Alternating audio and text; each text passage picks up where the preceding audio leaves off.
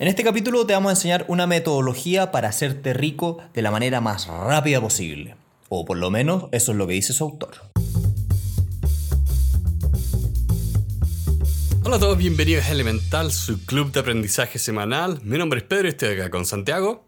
Hola, hola. Y el libro de esta semana es I Will Teach You to Be Rich de... Yo te voy a enseñar a ser rico, en español, de Ramit Sethi. Ramit Sethi es una persona de ascendencia india, es decir, vienen de la India, que es primera generación norteamericano y que se hizo famoso por este libro que tenemos aquí y antes de este libro por un blog de finanzas personales que él tenía.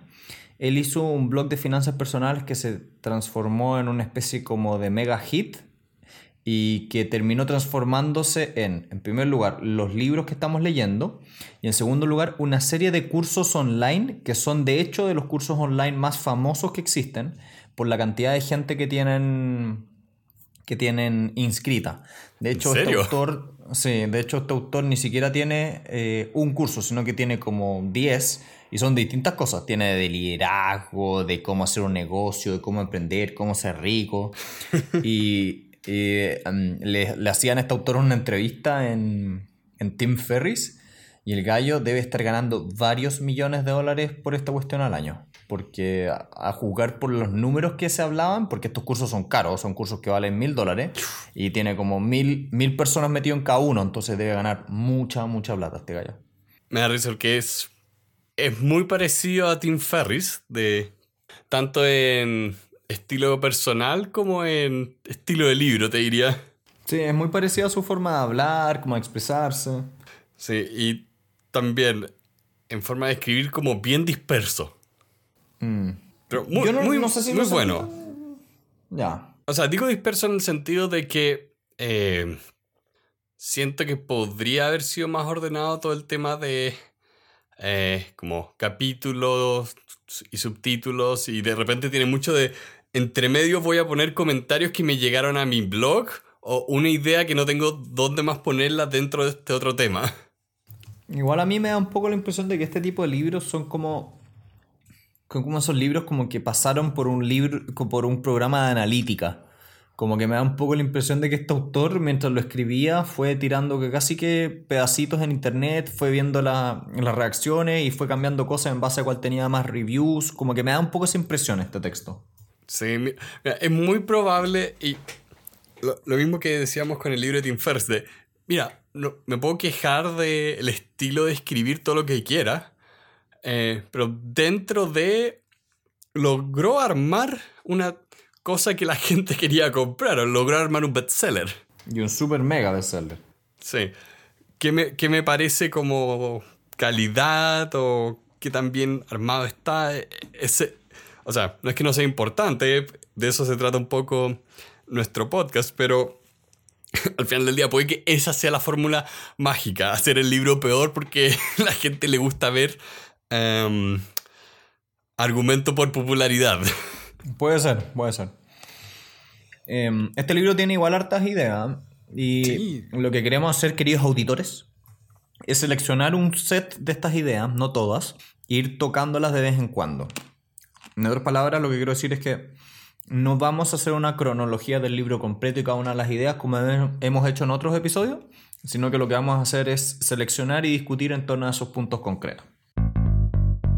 El primer tema que yo creo que sería importante tratar es un poco la filosofía que un poco él trae acá a la mesa antes de partir a hablar de todas estas ideas. Porque de hecho varias son como a ver, creo que esto no se aplica a nuestro país, creo que solo funciona en Estados Unidos o, habla de cuentas que probablemente solo están allá. Pero igual tiene varios conceptos bastante interesantes, como, a ver, trata de tener una solución que sea, o sea, que cubre el 85% de los casos y no te compliques más. Partir es más importante que tener la solución perfecta.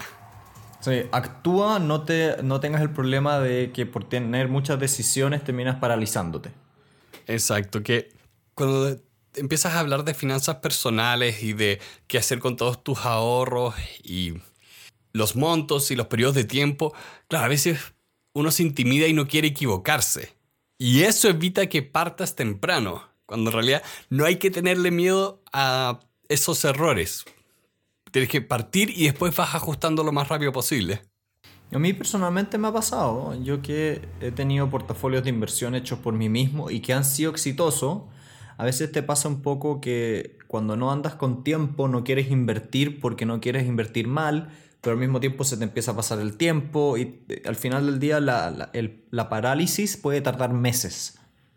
Sí, de la misma mano de esto me, me gustó mucho también cuando decía como, y de hecho esto lo vimos un poco en Up de, mira, acá la gracia es ser proactivo y no sentirse culpable de gastar en las cosas que te gustan y priorizar, priorizar en qué quieres gastar, porque la idea de la libertad financiera no es, es escapar de la carrera de la rata, no vivirla. Es, a ver, ¿en qué quieres gastar? Gasta en esto. Todo lo demás que para ti es secundario, mátalo si es que puedes. Sí, igual es interesante ese concepto, porque al final lo que te dice es como, ya, si por ejemplo, vestirte a la moda es una cosa súper importante para ti, pero el transporte, el automóvil que tú tengas no es una cosa tan relevante, bueno, anda en transporte público o en bicicleta, ahorra todo, todo, todo, todo lo que puedas para poder destinarle ese mismo fondo a la moda. En otras palabras, aprende a, a asignarle bien en razón a tu cadena de valores de las cosas que a ti te gustan para disfrutar tu vida y aprende a ser, entre comillas, un tacaño en las otras cosas. A mí me pasa harto en eso en la, vida en general. Yo, por ejemplo, en materia de libros, soy un derrochador. Compro una cantidad de libros, pero ya me encanta estar comprando libros y leer y leer. Soy un, bibliófilo completamente. Pero hay otras oh, qué vergüenza. Pero hay otras cuestiones que a mí en verdad me dan absolutamente lo mismo. Por decirte, no sé. Em, ¿Qué cosas en verdad me dan absolutamente lo mismo? Por ejemplo, sí, me gusta la moda, pero soy una persona que se compra ropa una vez al año. Onda, no, en verdad no me importa. No, no, no es algo que voy a estar cambiando todos los meses, ni cagando. Claro, tampoco eres el tipo de persona que va a ir a un. Eh, va a ir a una discoteca y necesita entrar al premium. También, por ejemplo, para eso soy, me da absolutamente lo mismo. Es conocerse y también conocer qué es lo que te va a hacer feliz dentro de estas cosas. Porque una de las cosas que me gustó de, todo esto es que a ver, tú tienes que cuidar tu billetera, pero también tienes que cuidar tu felicidad. No se trata de vivir pegado en la hoja de Excel, minimizando todos los gastos y pasarlo mal hasta que eventualmente dices, oh, llegué al número mágico y ahora puedo pagar mi felicidad. Mm, me recuerda un poco como la analogía que, que hacía Tal Ben Shahar cuando hablaba de la felicidad decía, mira, Tú no quieres comer toda tu vida una hamburguesa excesivamente eh, saludable, pero que en realidad sea hasta incluso mala. Tú quieres llegar a un cierto punto intermedio de saludable y rica. Lo mismo con esto, no, no eches para muy adelante toda la gratificación, porque si no te puede pasar que te terminas muriendo antes y nunca viviste toda esta libertad financiera que fuiste armando durante años. A mí me pasa que me gusta mucho poder salir a comer tranquilo. Mm. Y tampoco es que vaya a restaurantes caros ni nada, pero es poder decir que, hey, gente, vamos a comer a algún lado, vamos a comer una hamburguesa buena. Con la otra vez que fuimos el, el Juicy Lucy. Ah, bueno. Era, era, bueno, la, hamburguesa era tan como grasiente, jugosa, que tuve que después lavarme la barba con shampoo porque quedó asquerosa. Sí, eso fue chistoso, la verdad. Sí. Eh, como decía un poco acá, como las otras grandes ideas antes de ver los capítulos tales era, efectivamente, no vivir obsesionado en, la hoja de Excel. La idea es armar un sistema de que lo armas, le dedicas el mínimo de tiempo para mantención y después te puedes olvidar. Es que ahí hay una cosa que me encanta, que es que la idea de el concepto o, la distinción entre tener metas y tener sistemas. Tener una meta, tener un número es muy distinto a tener un sistema. Tener una meta, por ejemplo, es decir yo quiero bajar 10 kilos de peso. Tener un sistema es yo quiero ser saludable, comer saludable. Es muy distinto porque el tener una meta, tú llegas, pero te cuesta, después una vez que llegas se te olvida y vuelves para atrás. En cambio, el sistema es una cuestión constante. Lo mismo me pasa con esto. No es que tú, la libertad financiera sea un número, es un proceso, es un camino, es un... es un avanzar. Eh, cada, cada eh, peso o dólar extra que le vas metiendo a la, a la libertad financiera es un pedacito más de libertad. No es como que, ah, ya, cuando llegue a tal punto voy a ser feliz y antes, un dólar antes no era y un dólar después sí lo soy. Como que es un proceso que se va ganando. Sí. Y es muy cómodo.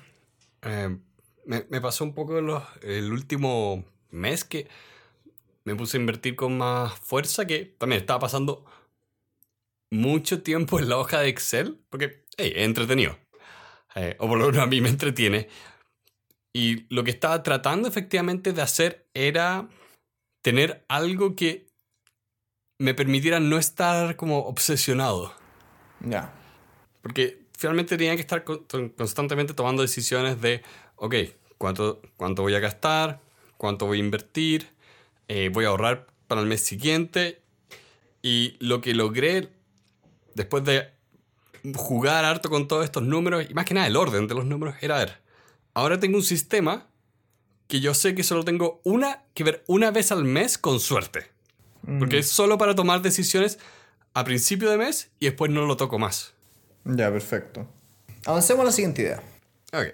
El libro parte propiamente tal hablando de eh, todo el tema de las tarjetas de crédito y cómo manejar los tipos de crédito. Y, un tema que eh, me parece que es muy particular de Estados Unidos es que hay toda una serie de indicadores sobre tu persona que tienen que ver con el crédito, el credit score y el credit report, que te pueden afectar incluso cuántos son los intereses de, por ejemplo, el préstamo que te hace un banco cuando quieres comprar una casa.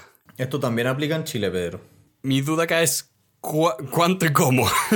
Funciona más o menos parecido. Tal vez sería bueno explicarlo. Em, no, pero, pero, antes de eso incluso, eh, me gustaría tocar un tema que se toca al principio, que tiene que ver con eh, la pregunta más fundamental de ¿debo usar tarjetas de crédito o no debo usar tarjetas de crédito? Y aquí quería como que detenerme un poco en mi experiencia personal.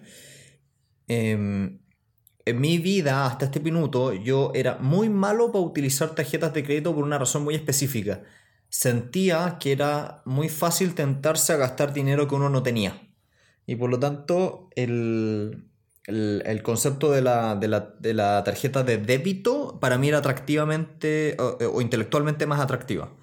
Pero ya leyendo un poquitito más de, de, libertad financiera, he aprendido que si es que tú eres una persona ordenada y que pagas la tarjeta de crédito todos los meses como si fuera la de débito, vale más la pena utilizar la de crédito porque viene con una serie de miles de, millones de pesos de bonificaciones y descuentos que vale la pena sacarle el jugo.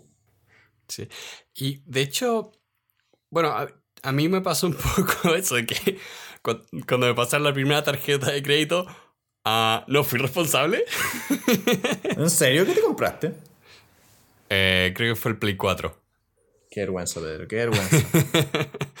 Entonces, eh, para mí fue un tema al revés de, ok, tengo que caer en el hábito sano en cuanto a mi comportamiento y gasto antes de poder estar usando esta tarjeta a diestra y siniestra. O sea, efectivamente a mí me acomodaba la tarjeta de débito para controlarme. Y, no, no era que gastara mucho, así como, oh, todo el tiempo estoy comprando, pero era como, oh, voy a comprarme esta cosa que voy a pagar en seis meses.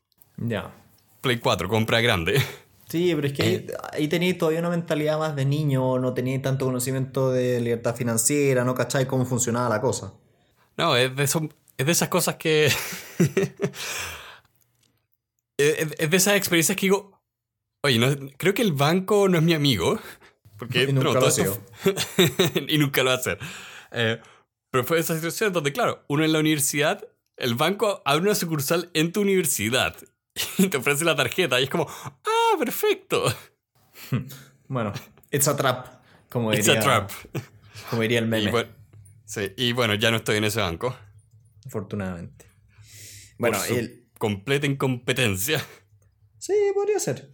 Igual, de todas formas, em, creo que ahora sí podemos volver a tocar el tema del credit score. Em, explicar un poco lo que es. En Estados Unidos y en Chile las empresas bancarias, las aseguradoras y otras más, una de las cosas que tienen es un cálculo interno donde van viendo tu comportamiento financiero y te van poniendo entre comillas, imagínense una especie como de nota, te ponen un número.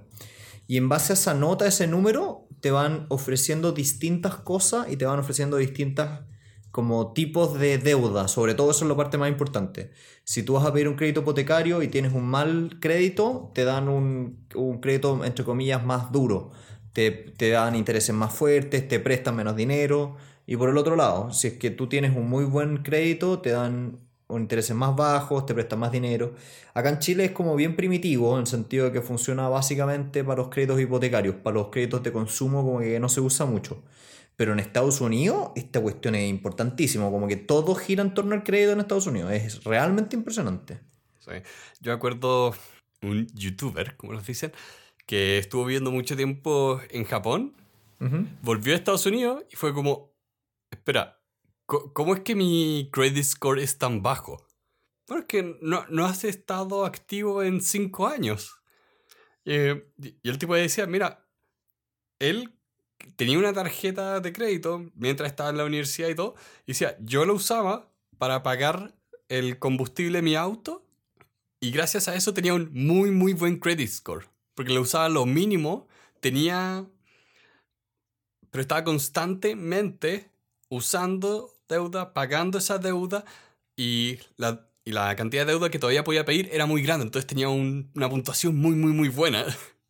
Sí, ese punto es interesante para, la gente que o vive en lugares donde es más importante o va a pedir un crédito hipotecario. Una parte muy relevante del cálculo que hacen estas personas, estas instituciones, es que ellos te dicen ya, comparemos cuánto tiene disponible, es decir, cuál es su línea versus lo que efectivamente usa. Si, por ejemplo, ellos te dicen, tienes 100 dólares para gastar y tú estás usando un 10%, quiere decir que tienes un 90% sin usar. Por el contrario, si tú tienes 50 pesos para gastar y estás usando 10, quiere decir que estás usando o te queda libre un, un 80%. Eh, no, no, mentira, no 80%, eh, menos. Ah, pero te queda libre harto. 80% sí estoy bien. ¿O no? No, no estoy bien. 10 de 50, ¿cuánto es? 20 de 80. No, sí estoy bien, es 80%. Bueno, en fin, el punto es que mientras más tienes disponible y menos usas en relación a ese mismo número, vas a tener eh, un mejor, una mejor puntuación.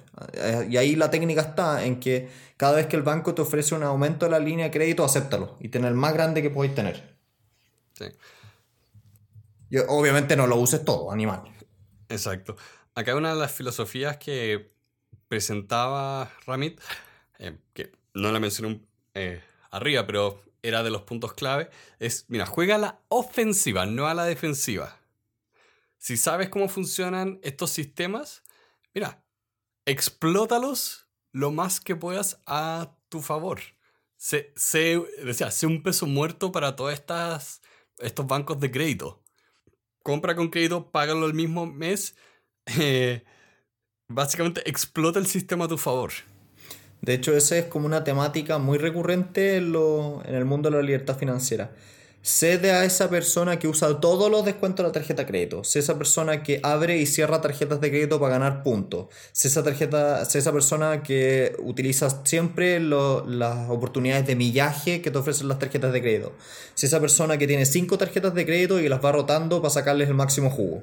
En otras palabras, sé la persona que, entre comillas, como que le encantan los cupones y ganarle al sistema. Sé, sé el gallo que en el, en el buffet todo lo que puedes comer, come el triple. Igual así, dentro de lo manejable, también hay un tema de cuánta carga mental tiene todo esto para ti. O sea, cuántas, por ejemplo, si quieres maximizar tus tarjetas de crédito, ¿cuánto es el número máximo de tarjetas de crédito que puedes tener antes de que se te empiece a olvidar pagar una? Algo por el estilo. Sí, eso también es cierto. Yo actualmente tengo en dos bancos nomás y me mantengo jugando en dos bancos. Tengo más cuentas porque tengo muchas cargas, muchas personas que, mis hermanas, que son cargas mías, pero, pero sí, tengo solamente dos cuentas. Porque también no se trata de, volviendo a la regla del, bueno, la regla del 80-20, no, no sobretrabajes la ventaja que puedas tener por optimizar tus estrategias de crédito. Trata de que sea fácil. Mm. Porque uno puede estar todo el tiempo persiguiendo la, la mejor opción, pero si se te olvida, digamos, vivir el resto de tu vida, creo que lo estás haciendo mal. Mm. También otra cosa importante con las tarjetas de crédito es que Ramit tiene esta como visión de media, yo creo que es propio de como su ascendencia cultural, de negociarle al banco. es como que Sí. Es muy chistoso, pero él, él, en todo su libro, a propósito de casi todas las cosas, dice, llama por teléfono a la compañía y dile, amenázala, me voy a ir si es que no me ha así un descuento.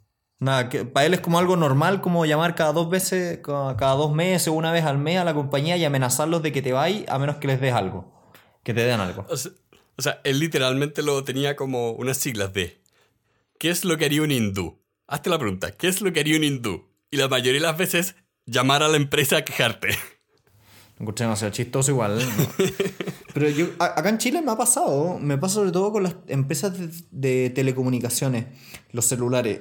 Yo regularmente, una vez cada seis meses, una vez al año, me meto a la página web y reviso los planes. Y siempre, siempre, siempre, siempre hay un plan que es mejor, más barato y con más cosas que el que yo tengo.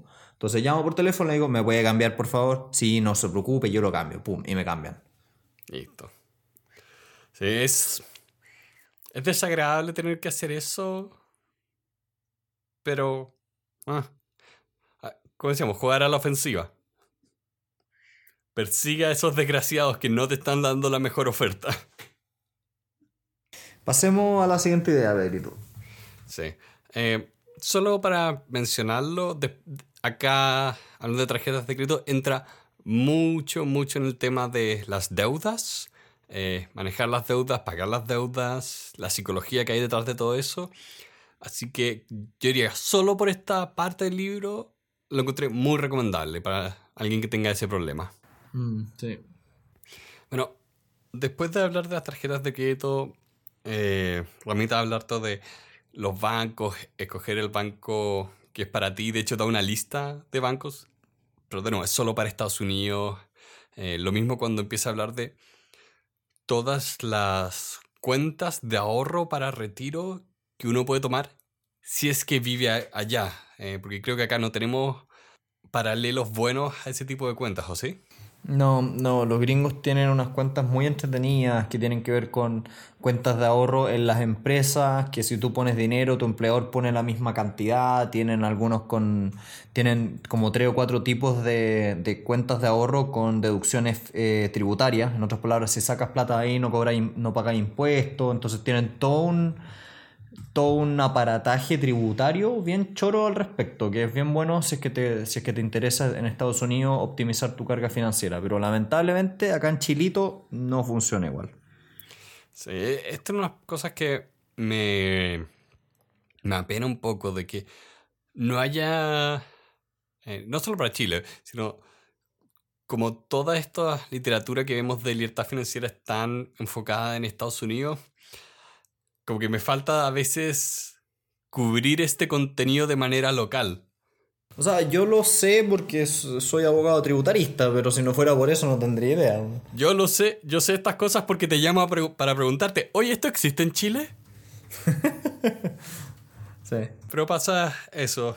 eh, así que si alguien quiere hacer la enciclopedia de la libertad financiera para Latinoamérica, ahí tienen la idea y el título. De nada. Pero bueno.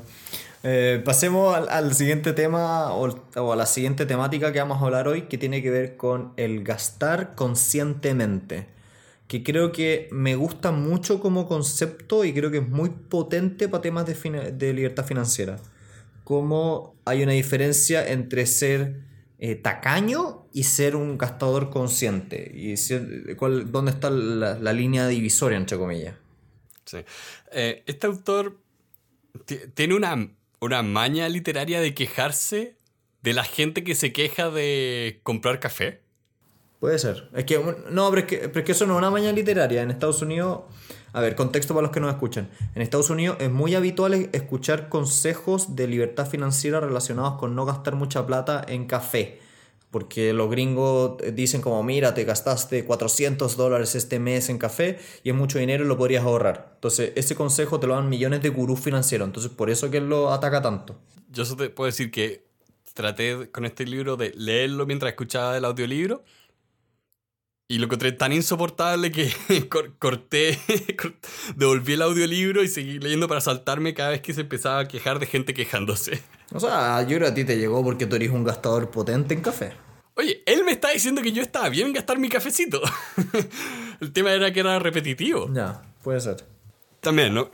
En lo personal no me gustaba el tono con el que escribía esas partes. Que, em, como que se metía demasiado en hablar contra la gente que habla estupideces en internet. Mm. Que me imagino que tiene que ver con que él escribía sus blogs, es su experiencia que le dejan comentarios de mi... Pero bueno, eso es internet. Mi, consejo es no escuchen a la gente estúpida de internet. Está lleno. Está lleno. De hecho, acá hay una parte que a mí me, me genera un poco de ruido. A ver, él dice, tienes que ser un gastador eh, consciente y él hace una mini tablita como de las categorías de gasto.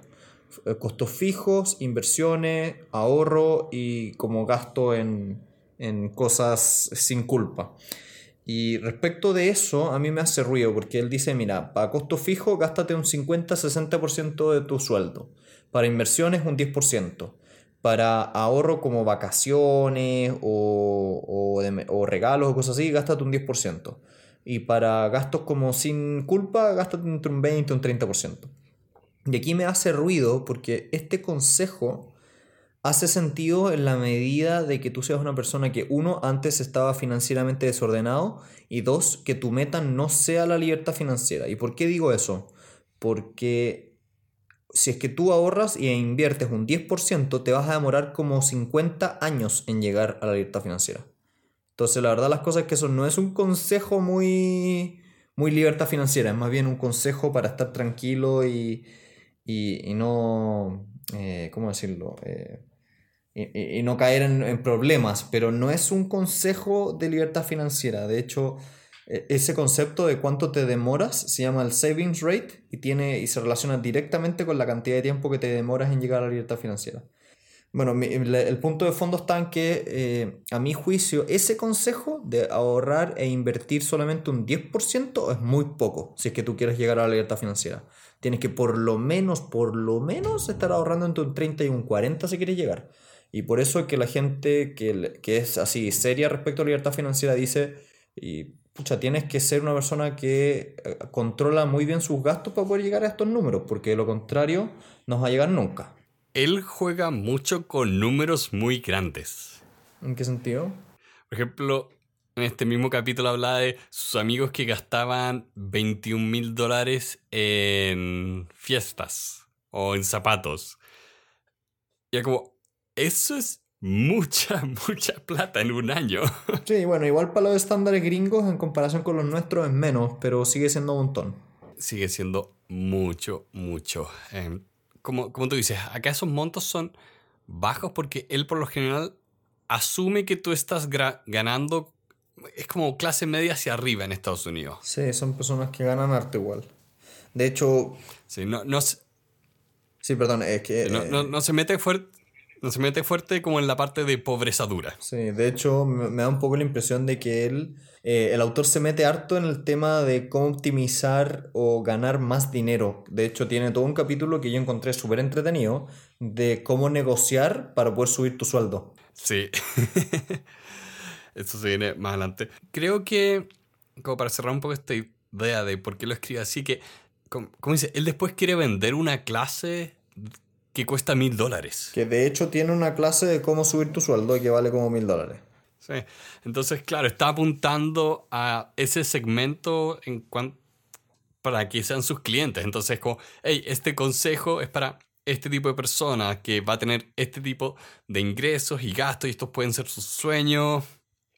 No es muy práctico si es que eh, con 10% de tu ingreso en inversiones te demoras 50 años en llegar a la libertad financiera. Sí, es que llegas. De hecho, creo que son como 60. Sí, Pero bueno, entiendo, entiendo el concepto de, de, de, tener gastos conscientes. Y aquí hay, aquí hay una diferencia con nosotros, yo, yo diría, Pedro, que tú y yo particularmente somos personas que nos hace mucho sentido el tener una planilla Excel con los gastos, usar YNAB pero no toda la gente es así. De hecho, hay mucha gente que le estresa hacer esas cosas. Entonces, lo que él propone de estas cuatro grandes categorías me parece súper bueno para personas que no les gusta o no les es agradable lidiar con ese tipo de, herramientas. De hecho, cuando decía que antes estaba jugando con este Excel, lo que hice fue mezclar el. como la, tabla de. Ah, ¿cómo se llama el autor de Padre Rico, Padre Pobre, Kiyosaki? Sí. Con estas cuatro categorías para decir, a ver, mi ingreso por el sueldo va a pagar estas cuatro cosas. No me voy a meter en el detalle. Ya. Pero con eso al tiro veía a ver, cómo iba creciendo mi inversión qué, y cuánto tenía en gastos fijos como pasivos. Ya. Cuatro cuadrados muy pequeños, muy simples de usar y fue perfecto como para tomar una decisión a principio de mes y después, claro, después yo eso lo tomaba en YNAB y, y ahí estaba mi sistema más elaborado, pero tener algo de cuatro categorías es muy manejable. Mm. En fin, hay que... Yo con la parte que más me quedo de, este, de esta idea es que tú tienes que ser un gastador consciente, no tienes que ser un gastador automático, tienes que tener un plan y saber manejarlo. También cuestionarlo. Siempre digo, no hay que ignorar que el marketing existe y que nos tienta a comprar cosas que en verdad nunca nos traen la felicidad que nos prometen ni el estatus que nos prometen. Ah, ¿no? yo que me haya comprado ese Rolex, maldita sea, yo pensé que iba a ser mejor persona. Eh, que. Obviamente no voy a decir quién, pero me contaba un amigo que uno de sus jefes le, le había dicho: Mira, si vas a negociar, o sea, cuando vayas a ver a estos clientes, trata de llevar un reloj más caro. ya, pero es que ahí yo creo que. Ahí sí hace sentido eso. Ahí, hace sentido, en, el sentido de que, claro, es la, tontera que te va a pedir ese cliente, pero eventualmente cuando repetimos esas cosas después, es como insidioso todo eso de, tener que armar esta, este disfraz para satisfacer a otras personas de esa manera. Es que no sé si estoy tan en, en, acuerdo contigo. Yo creo que, como decíamos acá, hay personas que les gusta la moda, hay, gente que le gusta el lujo. Si es tu prioridad, bueno, está bien, pero sé consciente de que es tu prioridad.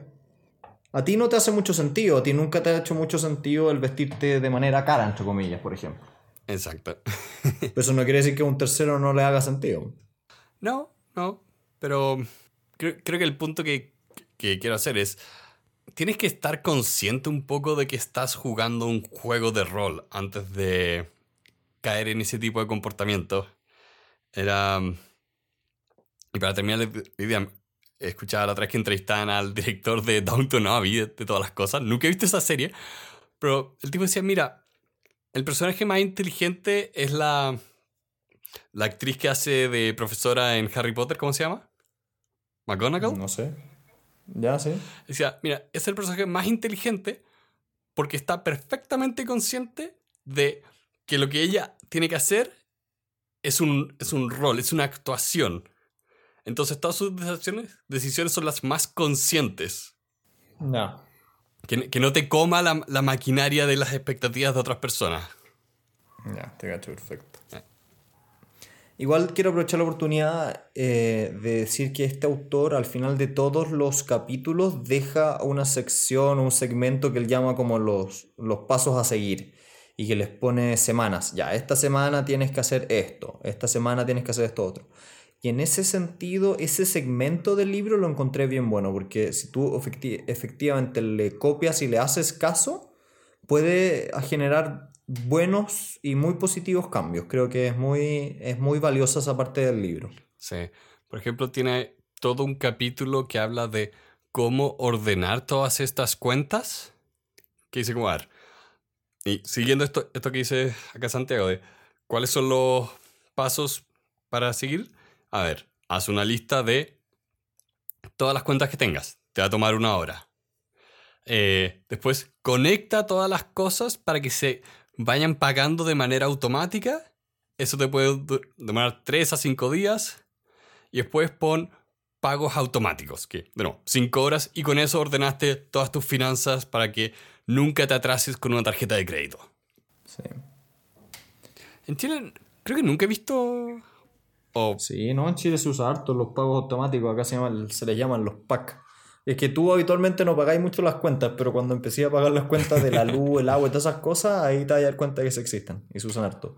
Yo personalmente nunca las uso y nunca las he usado porque a mí me gusta ver los números, ver inconsistencias, como que me ha pasado más de una vez que debido a que el agua me subió mucho un mes, me doy cuenta que tenía una filtración.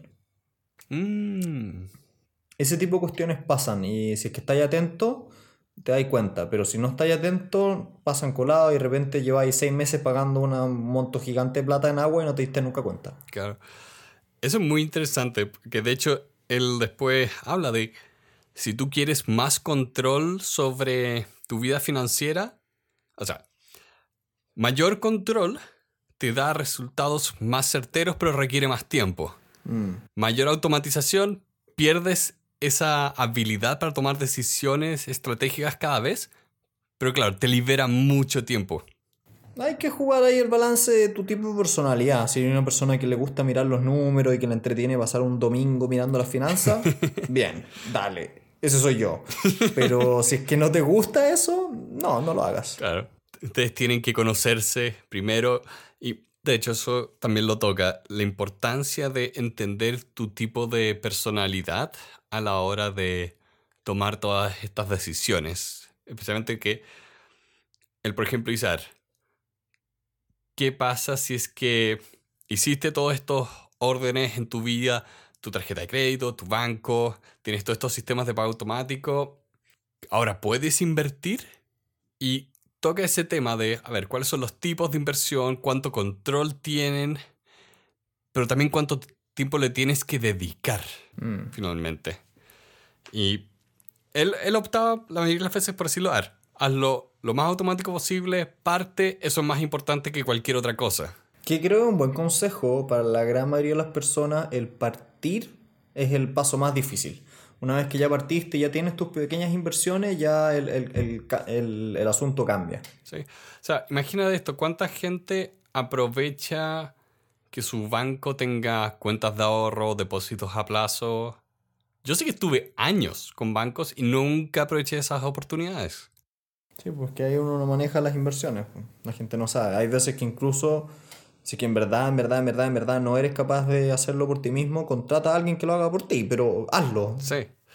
Aunque él se- tiene todo un capítulo dedicado a tirar basura sobre los asesores financieros. Es que en Estados Unidos está lleno y están, son tan chantas, Dios mío. hay, buen- hay buenos asesores financieros, hay, hay gente que hace un buen trabajo, te asesora integralmente, te ayuda y en verdad te hace más rico. Hay otra gente que lo único que hace es darte un... Es como un menú, te, te da la hamburguesa número uno y te cobra por eso. Qué, horri- qué horrible. Para, para todos hay que sentarse y tomarse el tiempo de analizar las opciones. No, tú, tú lo que necesitas es como una especie de médico de cabecera. Necesitas una persona que se siente contigo, vea tus cosas, pero, pero bueno, no, no nos desviemos tanto porque eso no es mucho lo que, lo que toca en, este, en esta parte del libro. Sí, y incluso yo encuentro que toda esta parte de eh, inversiones me gustó más como lo cubrimos y lo cubre el libro de The Simple Path to Wealth. Sí, mucho mejor. Creo que esa parte es mejor. A, a pesar de que, de nuevo, esto es muy, muy buen complemento y va- vale la pena, aunque hay que saltarse de nuevo las, las partes que son como exclusivas de Estados Unidos. Yo disfruté mucho las partes que hablaba de, ah, de todo lo que es el Bitcoin o por qué en verdad todas las inversiones como el real estate Ujú. que la gente piensa de, oh, mi casa es una inversión, y decía, mira, incluso si tu casa fue una inversión, es horrible, es horrible. la, la forma en que la mayoría de la gente opera no puede entrar a- al mercado del real estate realmente, como para decir, oh, me compré mi casa y esta es mi inversión. Eso no es una inversión, maldita sea. ya hemos tenido esta discusión múltiples veces. Sí. Em, acá vamos a con- condensar mucho el libro en poco tiempo porque mm, lo hemos visto en otras partes. Tampoco vale la pena que nosotros entremos en mucho detalle. Em, hay toda una sesión dedicada a, ok, armaste tu sistema, ahora qué haces Eh, y habla mucho de, ok, métele más dinero porque así crece más rápido. Eh, empieza a considerar ahorrar inmediatamente para eh, matrimonio, hijos, casa, auto, cosas que la mayoría de la gente sí va, gastos que la gente va a incurrir en sus vidas, pero que la mayoría de la gente no planea. Eh, y por último se mete mucho en cómo, va a ser tu vida después, qué pasa de eh, cómo es tu vida amorosa y el dinero, cómo es tu trabajo y el dinero. Acá es donde se mete en como casi que consejos de pareja y también está todo el guion para negociar un aumento de sueldo, que es bien, bien, bien entretenido. Pero sí, toca hartos temas en realidad. Sí, sí, sí. Eh, Eso es algo que me gustó, aunque no es resumible, cómo se mete mucho en las áreas de nuestras vidas que, si bien cada persona es única, vamos a repetir ciertos comportamientos. Entonces puedes hacer un plan a largo plazo. Sí. Probablemente vas a comprar una casa, así que empieza a ahorrar ahora. O la típica, eh, no, si yo no me voy a gastar mucho dinero en mi matrimonio. Mentira, vas a gastar mucho dinero. Empieza a ahorrar nomás. bueno, a grandes rasgos, ¿qué te pareció el libro, Pedrito? Fuera de las quejas que fui dejando a lo largo del camino, la forma que escribía ciertas partes o el desorden que me pareció que tenía, es muy recomendable esto. Es muy grato y encuentro que damos tanto la vida adulta por hecho que no nos dedicamos a planear qué va a pasar con nuestra vida después. Como, a ver, ¿cuáles son tus opciones de crédito, banco? ¿Cuánto vas a ahorrar? A ver, ¿tienes un plan para estos gastos futuros que sí o sí se vienen? Mira, este mes recién, primera vez en mi vida que dije, oye, espera, yo todos los años estoy haciendo regalos de Navidad. Voy a prepararme para eso a partir de hoy. Eh, O sea, supongo que debiste haber hecho eso cuando vimos hace un par de años YNAB, pero ya, bueno, veo que lo estás haciendo recién. Hay un nivel extra de intencionalidad que creo que me entregó este libro y por eso es que me gusta mucho leer eh, de distintos au- autores que hablan de temas relacionados porque empiezas a traer distintas perspectivas que puede que tengan un distinto tipo de resonancia contigo. Mm. Te haga pensar distinto y sea como, oh, se me, se me prendió la ampolleta ahora. Sí, no, y encuentro que este libro tiene una, una retórica que es súper rápida en ese sentido y que lo hace súper agradable para todo tipo de personas. Y yendo al mismo ejemplo que vimos un rato, hay gente que no le gusta el Excel con los gastos. Y este tipo de libro es una maravilla para ellos, en ese segmento, digamos. Todos queremos llegar a la libertad financiera o todos queremos dejar de preocuparnos de las finanzas. Sí. Pero, en fin, eh, creo que despedirnos, ¿no? Sí. Ah, mi nota 8. 8 de 10. Sí, yo también, un 8, un 9 de 10. It's good for you. It's good for me. Bueno, eh, quiero darle las gracias a todas las personas que nos van siguiendo mes a mes, día a día, semana a semana. Sobre todo las personas que nos están dejando sus comentarios, que nos están dejando sus estrellitas en iTunes, están eh, yendo a Spotify. Quiero darle muchas gracias en especial a nuestros patrocinadores, personas que hacen que esto sea posible mes a mes. Si ustedes quieren ser uno, los invito a meterse a los links que están abajo en patreon.com, Patreon. Eh, Pueden ver los episodios antes. pueden ver los episodios antes. Así que les mandamos muchos, muchos saludos a todos y que estén muy bien. Adiós. Tun, turun, tun, ya. Grabar.